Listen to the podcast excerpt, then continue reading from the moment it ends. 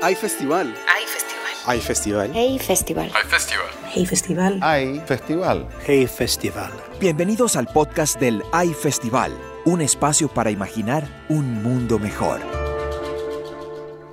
Nos encontramos en el Hotel Santa Clara, rodeados de un espacio maravilloso, diferente a nuestro espacio del Club de Lectura que acabamos de tener con Melba Escobar, escritora, autora de varios libros. Pero el libro que nos ocupa hoy es La mujer que hablaba sola. Bueno, la primera pregunta después de haber tenido esta experiencia es, eh, ¿cómo sintió Melba eh, al público lector? Como escritora, ¿qué pasa con ese lector que está presente y hace unas, unas preguntas motivadas por, por los temas del libro, por lo que hablamos?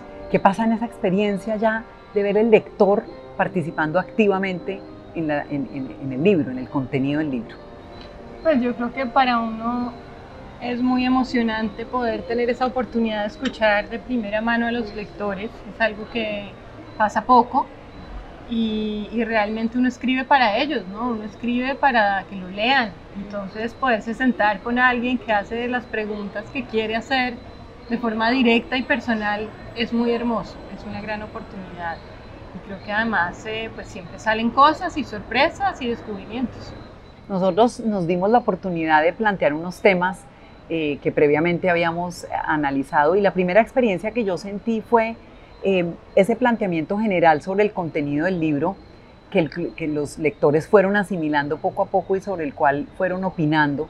Empezó siendo una experiencia maravillosa en torno a lo que el libro quería eh, proponer con respecto al tema de la violencia, al tema del machismo, de alguna forma el feminismo, y se creó una intimidad muy especial.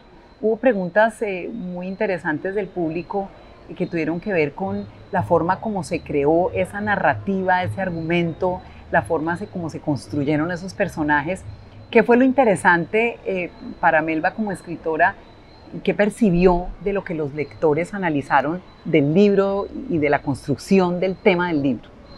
Sí, a mí me gustó, por ejemplo, el hombre que dijo que él sentía que los personajes masculinos eran personajes a los que sí se les estaba haciendo como un reproche desde la rabia, ¿no? Una recriminación. Eh, me parece una lectura que no había escuchado, me gustó por lo genuino del comentario y porque no lo había visto desde ese punto de vista, ¿no? Y creo que es- esas conversaciones que se pueden tener le permiten también a uno pensar que el libro así uno ponga punto final y se acabó, sigue vivo, ¿no? Las conversaciones mientras sigan ahí vigentes, el libro no está muerto, tiene una movilidad, tiene un ritmo y, puede transformarse porque cada interpretación es, un libro distinto. De todas maneras, en el, transcurso del club de lectura eh, fue muy clara una puesta en común de la intimidad, no solamente de la autora, en este caso de Melba, sino de la percepción de los lectores. Hubo momentos muy íntimos de, percepciones del libro eh, en donde la gente evidenció un poco lo que sentía. Eh, particularmente eh, el tema femenino, muchas mujeres preguntaron, muchos hombres también preguntaron, pero podríamos decir que pronto hubo como una revelación, digamos, de- de las mujeres y su relación con el libro y los hombres y su relación con el libro. En algún momento eso ocurrió cuando, cuando escribía el libro, eh, que usted pensaba, ¿qué podría pasar cuando las mujeres lo leyeran y qué podría pasar cuando los hombres lo leyeran y cuál podría ser esa interpretación? ¿Y eso tuvo algo que ver ahí en el club de lectura? ¿Se hizo evidente? Mm, Pues digamos, no es algo que, que había pensado, no, no sucedió más bien durante el proceso del club y durante los momentos que ha habido oportunidad de interactuar. Yo creo que eh, es interesante que el tema de género lo abramos a discutirlo todos, todas las personas, hombres y mujeres, porque por lo general el tema del feminismo se ha quedado muy cerrado entre las mujeres y los mismos hombres, como hablábamos hoy en el club, sienten a veces una exclusión en ese tema, ¿no? Como que es una lista de memorial de agravios y de reclamos que se les están haciendo. Y yo creo que eh, desde la literatura, desde el arte, desde el cine, hay mucho que proponer para mirar el tema desde los dos ángulos y, y de alguna manera darse cuenta que no es una lógica binaria de víctima, victimario, culpable y inocente, etcétera, sino que realmente a todos nos conviene más sentir que somos personas libres, autónomas, independientes, que podemos actuar libremente, más allá de sentir que el género es una camisa de fuerza que nos obliga a actuar de X o Y manera, ¿no?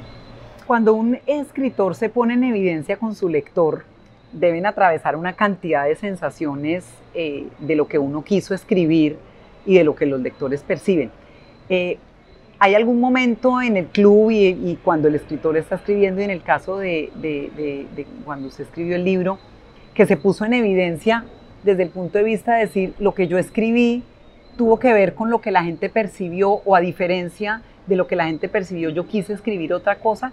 ¿Hay un punto de confluencia real entre lo que el escritor quiso decir, quiso escribir y lo que la gente realmente percibió y eso se retroalimenta, es un poco, pues ¿hay yo, algo yo creo que es, es, una cosa bien extraña, eh, a mí me parece, como decía alguna vez un escritor chileno, que cuando uno se prepara para escribir una novela, es como cuando uno está preparando una fiesta, y entonces arregla la casa, ordena las botellas, se baña, se peina lindo, se perfuma, todo está divino, la iluminación perfecta, la música perfecta.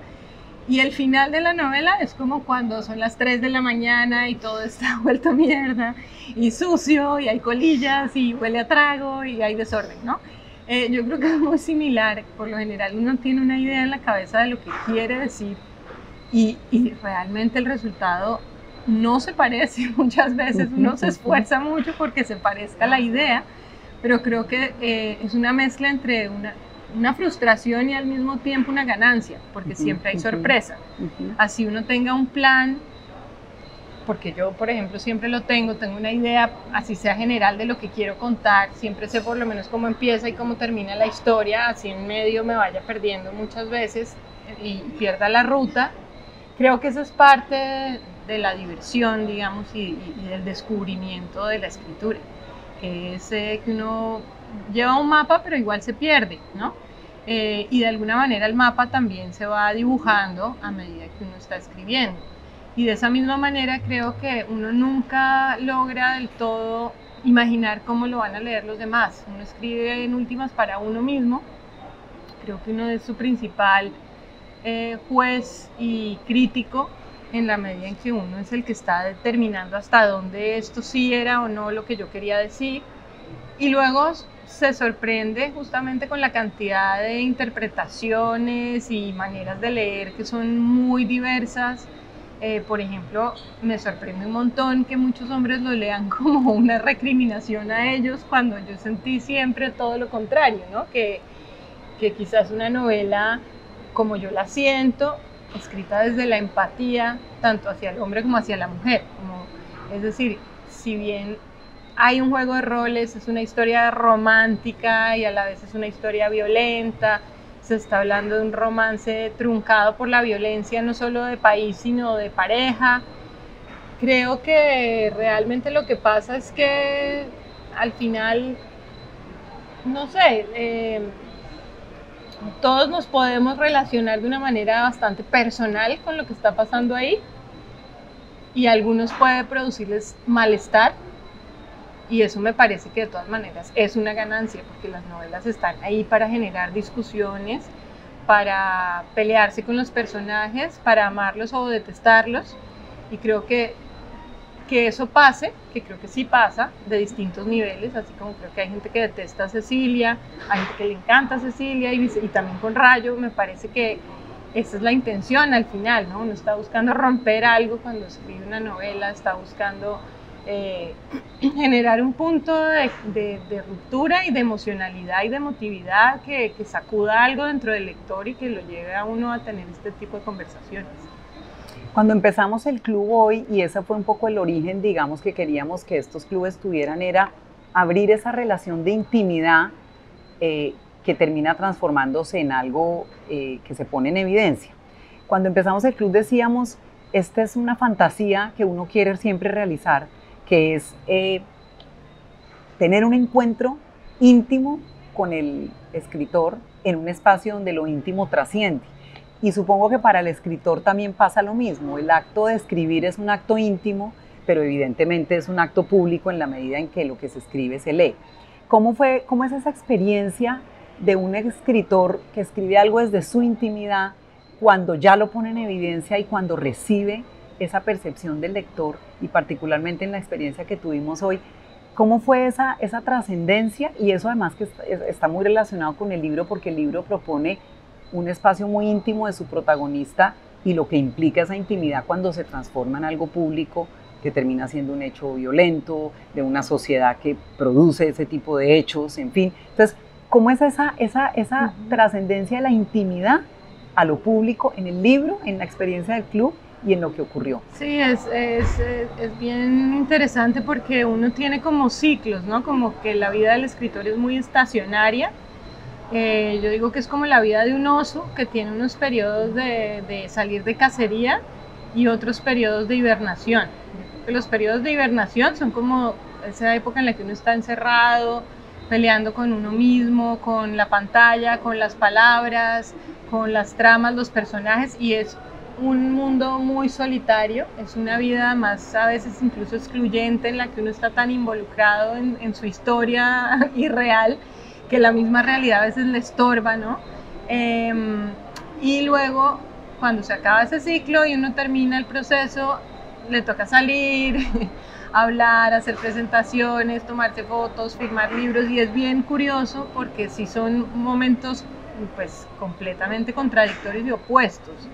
Eh, a la vez yo creo que hay una enorme satisfacción en, este, en estos encuentros, ¿no? porque finalmente es el momento en el que uno eh, también compensa toda esa soledad y compensa toda esa época en la que uno ha sentido muchas veces se pregunta yo para qué carajos me estoy rompiendo la cabeza con este problema imaginario, ¿no? Eh, y de repente encontrarte con los demás y, y, entender que hay lectores y que le dan un sentido a eso que uno hizo, pues todo cobra un sentido nuevo y vuelve uno a tener como la energía y como que se recarga para ser capaz de volverse a encerrar nuevamente la, vida del escritor son los libros y en estos clubes, aunque eh, eh, los hacemos sobre un libro en particular, evidentemente salen eh, referentes de otros libros. Y me pregunto si después de una experiencia como la de un club de lectura, el escritor sale pensando, a partir de esa, de esa intimidad que se genera entre el lector y el escritor, si tal vez yo hubiera escrito esto de otra manera, hay alguna especie de arrepentimiento o al contrario hay algo sugestivo y eso se puede revelar en una obra posterior. O sea, el diálogo con el escritor puede llegar, con el lector puede llegar a ser tan profundo que puede revelar eh, temas que no se han debido decir o que se han debido decir de otra manera o que pueden estar próximos a desarrollarse en otra forma. ¿Y hay esa, hay esa reflexión que puede llegar a ser tan profunda? Pues yo creo que en mi caso, por lo menos cuando un libro ya está terminado, ya eso para mí es, es, es como una época de la vida que pasó, ¿sí? que ya no, por más que haya algún tipo de arrepentimiento, uno tiene claro que no hay, no hay marcha atrás y ya eso se fue como se fue. Eh, creo que lo que pasa es que uno quisiera quizá continuar esa conversación, ¿no? O, o de pronto hacen una pregunta que a uno le resulta tan interesante e inesperada que uno quisiera hablar más con esa persona, casi decirle, venga, vamos, tomémonos un café porque me doy cuenta que usted me ha leído un montón y, y se ha dado cuenta de cosas que yo, yo misma no había notado. Por ejemplo, hoy en el club una, una mujer que dijo que era evidente que había un personaje que era una tía, que siempre había una tía en mis novelas y que esa tía siempre era muy importante. Y me habló de Duerme Vela, que fue la primera novela que yo escribí hace 10 años que yo creí que habían leído cuatro personas y para mi sorpresa debieron ser más de cuatro porque la señora del club la leyó, ¿no? Eh, entonces eso, por ejemplo, resulta pues muy emocionante porque además te das cuenta que la gente no solo sí te lee, sino que te lee a un punto que incluso está haciendo conexiones que uno ni siquiera había percibido. Bueno, una experiencia como esta que puede ser tan sugestiva, eh, digamos, qué tanto puede marcar en, el escritor su interés por otros temas. Hay lectores que mantienen una, mantienen una línea, hay lectores que se van por temas contrastantes. Eh, en el caso de, de, Melba Escobar, si bien cada libro es distinto, hay unos vasos comunicantes.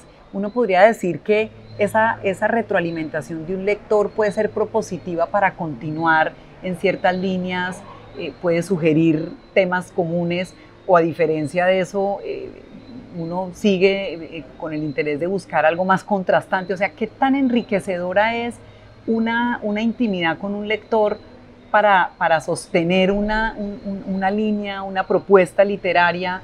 O al contrario, ¿qué tan contrastante puede ser? ¿Cómo es esa experiencia? Pues para mí, creo que uno tiene, tiene la impresión de su, de su trabajo y de lo que uno quiere contar y de lo que uno quiere hacer, más allá de, o uno intenta, intenta seguir con su camino más allá del ruido exterior.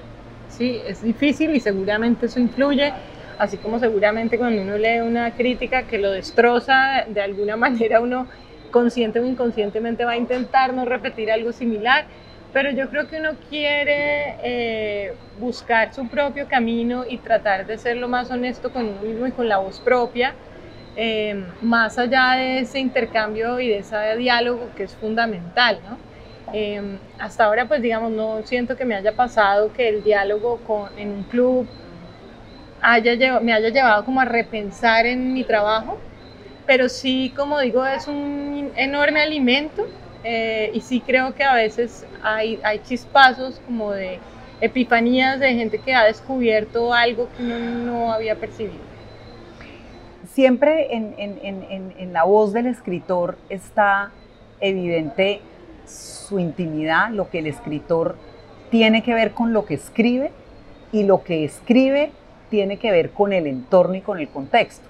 En este caso, eh, muchas de las preguntas y los cuestionamientos que la gente se hace a sí mismo y que propone en el club tienen que ver con qué hay de Melba acá y qué de lo que dice Melba hay en el entorno de la realidad. Es el caso de, las reflexiones sobre la maternidad que tienen que ver con, usted y adicional a eso con el entorno del país, con la realidad del país. Entonces, ¿cómo, ¿cómo se vive esa experiencia de decir, me preguntan qué tiene que ver esto con mi propia vida y también qué tiene que ver con la vida de lo que yo quiero decir en función del, entorno y de la realidad que vivimos, que es indudable. Sí, yo creo que uno de todas maneras siempre escribe desde uno mismo, ¿no? No hay otra manera, desde lo que uno es, lo que uno piensa, lo que uno siente. Así eso quede más o menos encubierto en la ficción. Eso, puede cambiar, variar de niveles, pero siempre en el fondo de la obra de uno pues está uno mismo, ¿no? Yo creo que en el caso de la mujer que hablaba sola sí hay mucho de mí y mucho de una catarsis de, emociones, de un proceso de madurez, de entrar en una época distinta de la vida, la maternidad está ahí muy presente, como ese significado que tiene para nosotras tanto a nivel psíquico como a nivel físico, ¿no? Y todas esas dimensiones que están ahí y creo que en mi caso fue particularmente brusco porque yo siempre pensé que no quería ser mamá.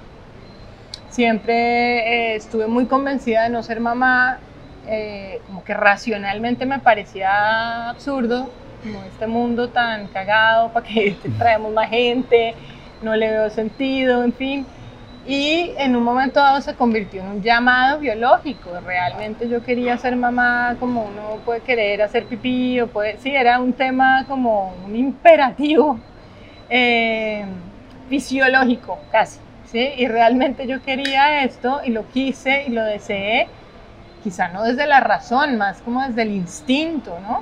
y, y así llegué a la maternidad, una maternidad elegida, una maternidad esperada, deseada que disfruto mucho con todo lo durísima que es y, difícil.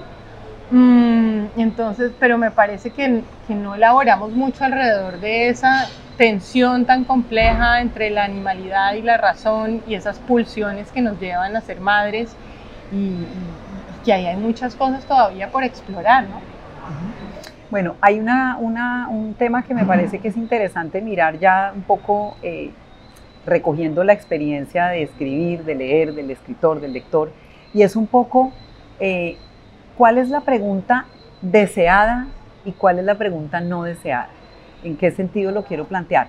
Eh, claramente la interpretación de un libro y la forma como uno se relaciona con el libro es, individual, pero eh, sí podría haber en el escritor alguna pregunta deseada, algún tema que uno dijera, quisiera que me preguntaran esto, quisiera que la gente hubiera entendido esto y a la vez hay algo que yo no quisiera que la gente pensara que el libro propone y que rotundamente no es lo que quiero decir. ¿Cómo es esa combinación de la pregunta deseada y la pregunta no deseada cuando se expone a, los, lectores? Yo creo que, como dijo alguien, eh, no hay malas preguntas sino malas respuestas. Y yo sí creo que es verdad. Es decir, eh, es una suerte también. Hay momentos en los cuales llega una pregunta en el momento correcto y uno está inspirado, está lúcido y tiene una muy buena respuesta, así como a veces puede que la, de nuevo, sea una gran pregunta, pero uno está pensando en que se le quedó prendido el fogón en la casa y que no ha llamado a, decir que lo apaguen y realmente sale con cualquier cosa porque pasa como, ¿no? Es, de alguna manera hay toda una serendipia alrededor de eso, pero no lo creo, creo que es un azar el azar que de alguna manera eh, sucede en los encuentros entre personas, ¿no? que es para mí la mística de eventos como el club de lectura y como el Hey, porque finalmente uno se puede sentar en YouTube a escuchar conversaciones de los escritores que a uno le gustan y, y no va a ser lo mismo que esta puesta en escena en donde uno está realmente escuchando a los pájaros, viendo las palmeras, sintiendo el calor en la piel, viendo cómo se frota la cabeza el escritor en el momento en que le hacen X o Y pregunta, ¿no? Hay todo un momento y eso le da un, no sé, una sensación de, de, algo especial que está ocurriendo, ¿no? Y que uno lo va a recordar. Yo sí creo que uno recuerda este tipo de encuentros, eh, recuerda algunas de las preguntas y se vuelve algo memorable, ojalá tanto para el autor como para el lector para cerrar, ¿cuál sería la pregunta que usted le haría a los lectores? Después de la experiencia de hoy y, en el marco del Hey, de, toda esta sugestión de, imaginarnos el mundo, ¿cuál sería la pregunta que usted le haría a los lectores? A mí me gustaría saber qué le habrían cambiado al libro, por ejemplo, ¿sí? si, si tuvieran esa facultad, ¿qué habrían hecho distinto? ¿O qué personaje habrían eliminado? ¿O qué escena? ¿O qué situación? Gracias Nelva y desde este espacio de los lectores, de los escritores, desde el Hotel Santa Clara, estuvo con ustedes Ana María Ponte en la conducción. Gracias por acompañarnos. Realización Ojo por Ojo Multimedia. Dirección Gustavo Gordillo. En la producción ejecutiva Cristina Fuentes Larroche e Isara García Rodríguez. Hasta pronto.